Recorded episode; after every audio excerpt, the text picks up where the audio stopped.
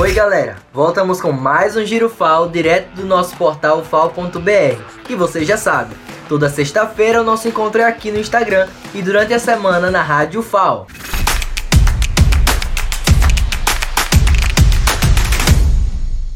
Núcleo de Acessibilidade auxilia alunos e professores no PLE Período Letivo Excepcional. Solicitações de serviços e equipamentos devem ser feitas por formulário eletrônico. Estudantes de jornalismo em destaque.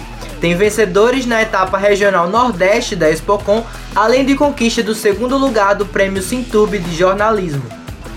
O FAO fará seleção para mestrado e doutorado em Química e Biotecnologia. As inscrições vão até 2 de dezembro. Pesquisa de doutorado quer conhecer desafios e histórias de jovens das licenciaturas. Estudantes desses cursos podem participar respondendo questionário online. Alunos do Instituto de Computação conquistam quinto lugar em Maratona Mundial de Programação Etapa Nacional. Na etapa internacional ficaram em 54º lugar.